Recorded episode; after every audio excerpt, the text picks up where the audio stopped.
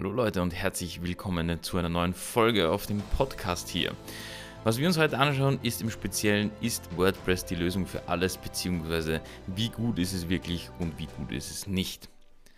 Warum habe ich mir dieses Thema für den Podcast rausgesucht? Ganz einfach, weil wir natürlich viel mit WordPress zu tun haben in der Agentur, aber auch generell, sich viele fragen, ist WordPress wirklich die Allheillösung sozusagen für gewisse Themen oder ja, was was kann WordPress eigentlich gut und wo sind die Grenzen, beziehungsweise wo soll, soll man die Grenzen ziehen? Und diese Frage möchte ich heute eben in dem Podcast beantworten. Vorweg, wenn du das Thema WordPress noch nicht kennst oder vielleicht dir nur den Podcast angehört hast und vielleicht noch keine Videos von mir gesehen hast, natürlich auf meinem YouTube-Kanal spreche ich extrem stark über das Thema WordPress. Das ist sozusagen ein CMS, ähm, sprich ein Content-Management-System, womit du Inhalte einer Webseite managen kannst, beziehungsweise einfacher bearbeiten kannst, kann man fast sagen. WordPress ist über die Jahre so groß geworden, äh, beziehungsweise so einfach geworden, und Anführungszeichen, dass es wirklich ohne Probleme möglich ist, natürlich genauso mit einer Übung aus meiner Sicht, aber natürlich ohne zu programmieren, wirklich wunderschöne und funktionale Webseiten zu machen. Und das machen wir auch zu einem großen Teil für unsere Kunden. Ähm, also wir oftmals programmieren wir auch was dazu, aber in der meisten Zeit, vor allem für funktionale Webseiten, konzentrieren wir uns eher auf den Inhalt und am Ende des Tages verkaufen sich noch immer die Worte auf der Webseite und die Inhalte, aber ähm, das Konstrukt muss passen. Und wir haben halt festgestellt, genau für so einen Anwendungsfall ist halt WordPress optimal. Was meine ich damit? WordPress ist halt deswegen optimal, weil WordPress ist dafür da, Inhalte schön darzustellen bzw. auch schön aufbereiten zu können.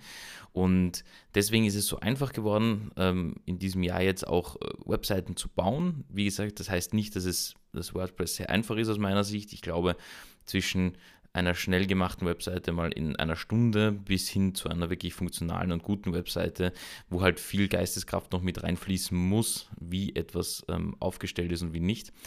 Das ist natürlich etwas anderes. Und da muss ich auch ganz klar sagen, da, das ist so die erste Stufe, unter Anführungszeichen, ähm, um, um sich mit Webseitenaufbau zu ähm, ja, auseinanderzusetzen, aber es kommen dann noch viele Punkte dazu, nämlich auch eben, was ist überhaupt User Experience Design oder was ist einfach UX Design und UI Design, was sind Farben, Typografien etc. Ja, da kommt viel mit sich noch, das heißt, da, da ist natürlich die Spanne relativ groß.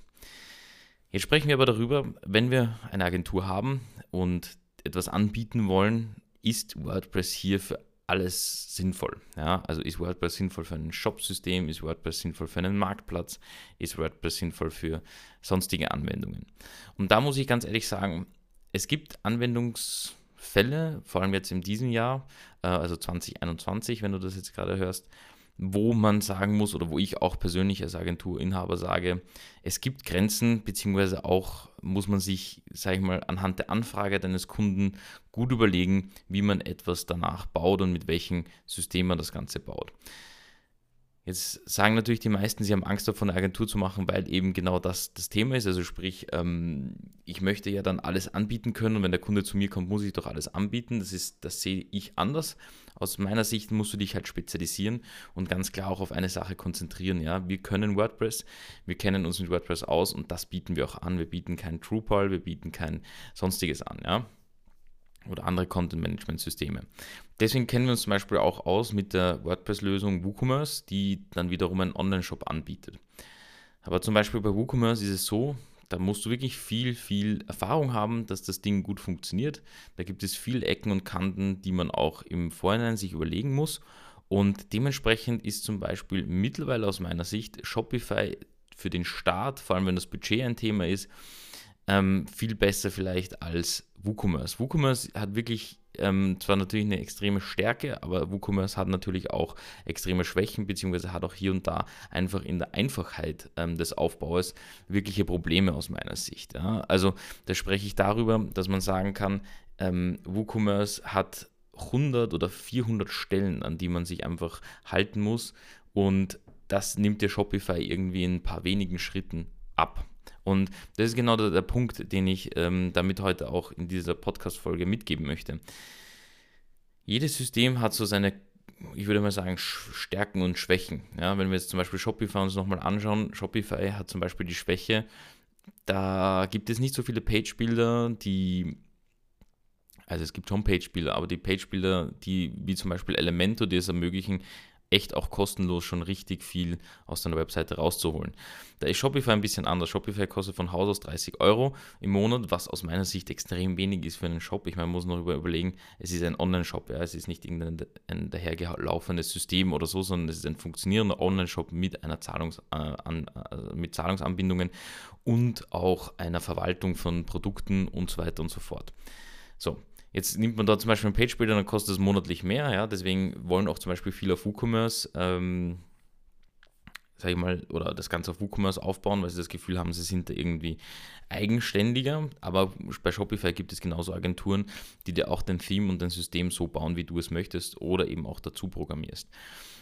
Deswegen ist WordPress aus meiner Sicht eben nicht die Lösung für alles. Es gibt sehr viele mh, hm, Parts, sage ich jetzt mal, wo WordPress gut im Einsatz kommt. Ja, gerade im Blog-Bereich brauchen wir gar nicht drüber sprechen. News-Bereich, ähm, da, da, entfaltet sich äh, WordPress extrem stark, auch wenn du meine letzten Videos gesehen hast zum Thema Custom Post Types und auch ähm, Advanced Custom Fields, ja, was man da aufbauen könnte. Da könnte man auch Marktplätze und so weiter aufbauen. Und ich glaube, WordPress ist halt in einer Form die beste Lösung für den Start, weil du da schon zumindest mit wenig Budget oder mit überschaubarem Budget relativ viel rausholen kannst und dich dann in der Zukunft, sobald das Projekt funktioniert, dann dir über die Überlegung machst, okay, mache ich jetzt vielleicht ein anderes System oder baue ich das jetzt vielleicht besser auf oder muss die Infrastruktur besser stimmen, muss ich die Server verbessern, muss das schneller sein, das Ding und so weiter und so fort. Und das ist, glaube ich, der Punkt, den die meisten eben im Hinterkopf haben.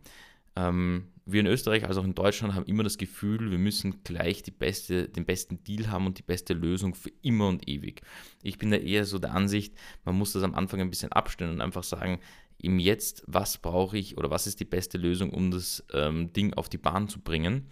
Und in dem Fall muss ich ganz ehrlich sagen, um das Ding auf die Bahn zu bringen, ist halt WordPress ähm, ein Segen. Ja. Natürlich, wie gesagt, es gibt eben auch Parts, so zum Beispiel bei Shops, da würde ich schon fast zwei, dreimal drüber nachdenken, mit welchem Shopsystem ich da ähm, anfange. Wir haben zum Beispiel oft eine Kombination oder sagen den Leuten, ähm, wir bauen euch einen kleinen Shopify-Store ähm, zum Beispiel auf oder ich sage Kunden das, also wir machen es grundsätzlich fast nie, aber Bestandkunden oder so ähm, empfehle ich dann einfach einen Shopify-Store noch dazu zu bauen und das einen Mitarbeiter von ihnen lassen, machen zu lassen. Das ist, sage ich mal, relativ straightforward. Das ist jetzt nicht das gleiche Design und so weiter, aber man kriegt schon relativ gut hin, das, was man möchte, nehmen. Man möchte Produkte verkaufen und Shopify konzentriert sich halt nur auf diesen E-Commerce-Bereich. WordPress ist halt so ein Alleskönner, der halt dann auf ein paar Ecken eben auch dementsprechend die Schwächen hat. Was, wie gesagt, WordPress eben ganz gut kann, ist Webseiten ja, Webseiten in Verbindung mit Blogs und ähm, auch in Verbindung mit Suchmaschinenoptimierung. WordPress ist extrem gut, alles schon Suchmaschinenoptimierungsready zu haben. Man kann relativ schnell Inhalte mit einfügen. Auch der interne Page-Builder, also ähm, gut, der Gutenberg-Editor ist auch jetzt, sage ich mal, gewöhnungsbedürftig, aber er tut den Zweck. Das heißt, man kann relativ schnell, wie gesagt, starten mit dem Ganzen. Und ich finde natürlich WordPress noch immer eine extrem geile Lösung, ähm, beziehungsweise eine schöne Lösung. Und deswegen bieten wir das auch in der Agentur an. Deswegen lehre ich auch diese Videos. Ähm, ich habe mir vieles andere auch angeschaut, aber ich finde, glaube ich, WordPress ist einfach da äh, wie die Faust aufs Auge oder passt wie die Faust aufs Auge in Form von dessen, dass man sagen kann, das ist meine Vorstellung ähm, oder das ist das perfekte Tool, um jetzt eine Webseite zu bauen. Ja? Und Natürlich, wie gesagt, jedes Tool hat seine Vor- und Nachteile, aber WordPress ist einfach, weil die Community mittlerweile so groß ist, jedes Problem, das du lösen oder in das du hineingeraten könntest, das wirst du im Internet irgendwann finden und kannst du lösen. Und du wirst auch Probleme oder Lösungsansätze relativ schnell finden im Internet kostenlos. Ja? Oder eben auch viele kostenlose Tutorials. Und das ist, glaube ich, der große, große, große Vorteil bei WordPress. Das Ganze ist natürlich Open Source und von Haus aus kostenlos. Ähm, wie gesagt, jede dritte Webseite läuft auch auf, äh, mit WordPress. Ist aber ähm, auch kein, kein schlechtes Ding in der Agentur, weil viele glauben, auch wenn man das mit WordPress macht, das ist ja gar kein richtiges Webdesign oder so. Und ehrlich gesagt, da muss man mal kurz sein Ego beiseite lassen.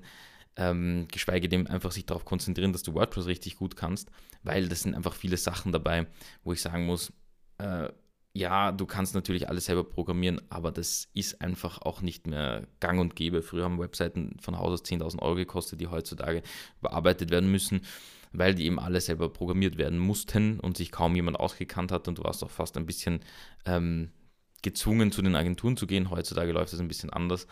Aber wie gesagt, am Ende des Tages konzentriere dich auch mehr oder konzentriere dich vor allem bei deinen Kunden mehr darauf, was braucht der Kunde, was will der Kunde verkaufen, was will der Kunde damit erreichen. Und wenn man sich auf das konzentriert, dann kommt man auch viel klarer an den Punkt ähm, zu sagen, okay, man macht das mit WordPress kostengünstig, versucht den Kunden dann den maximalen Effekt rauszuholen. Der Kunde versteht, was du machst oder was du machen kannst für ihn und bleibt dann auch dementsprechend länger bei dir. Und das sind so Sachen, die ich im Hinterkopf habe bei, bei gerade solchen Themen oder bei WordPress. Deswegen ist WordPress die Lösung für alles? Hm, nicht unbedingt, aber es kann schon vieles sehr gut und man kann auch vieles damit aufbauen. Und wie gut ist es ähm, wirklich oder wo ist es gut? Das ist etwas, was dir dein Erfahrungswert bringen muss, beziehungsweise wo du einfach jemand Erfahrenen wie mich fragen müsstest. Ich habe den Anwendungsfall, ist das überhaupt sinnvoll mit, äh, mit äh, WordPress umzusetzen oder mit einem anderen System vielleicht? Oder muss man es tatsächlich programmieren und nimmt WordPress wirklich nur vielleicht für den Blogbereich? Ja? Ähm, das, das ist auch so ein Anwendungsfall. Ja, ich hoffe, dir hat dieses ähm, Thema heute mal die Augen ein bisschen geöffnet, wie ich zu dem Thema WordPress stehe, beziehungsweise was da relevant ist und was nicht. Wenn du da irgendwie eine Abkürzung haben möchtest und mit Webseiten Geld verdienen möchtest, beziehungsweise auch eine Agentur gründen möchtest, dann schau doch bitte gerne mal bei meinem Mentoring vorbei, mentoring.kolbermedia.com.